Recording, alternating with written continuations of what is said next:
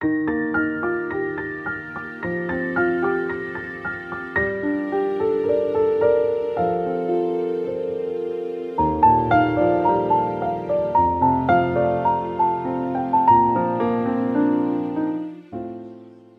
然所以然。作者：老龙头。朗诵：小林。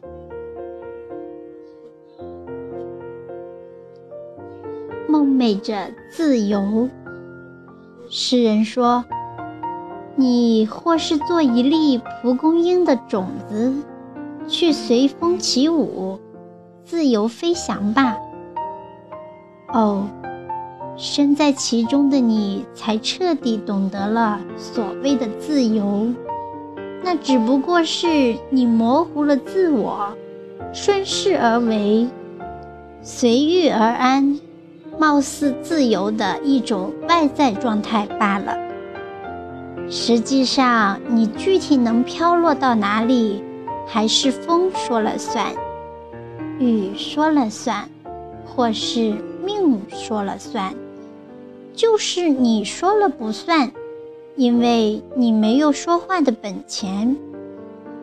像蒲公英去飞翔吧，那只是属于诗人的浪漫。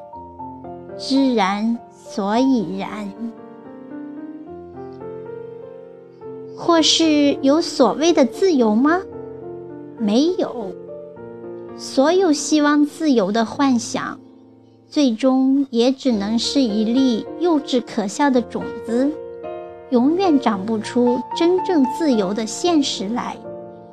那就索性放弃一切幻想吧。是的，生活中聪明成功之人更是早早丢掉了幻想，操起现实去赶路了。也只有在路上才会成长起来。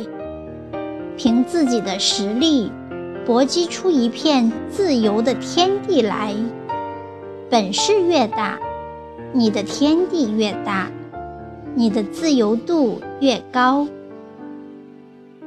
所以要多长点儿本事，少生点儿幻想，努力把握自己的弱点，不能完全由风说了算，由雨说了算。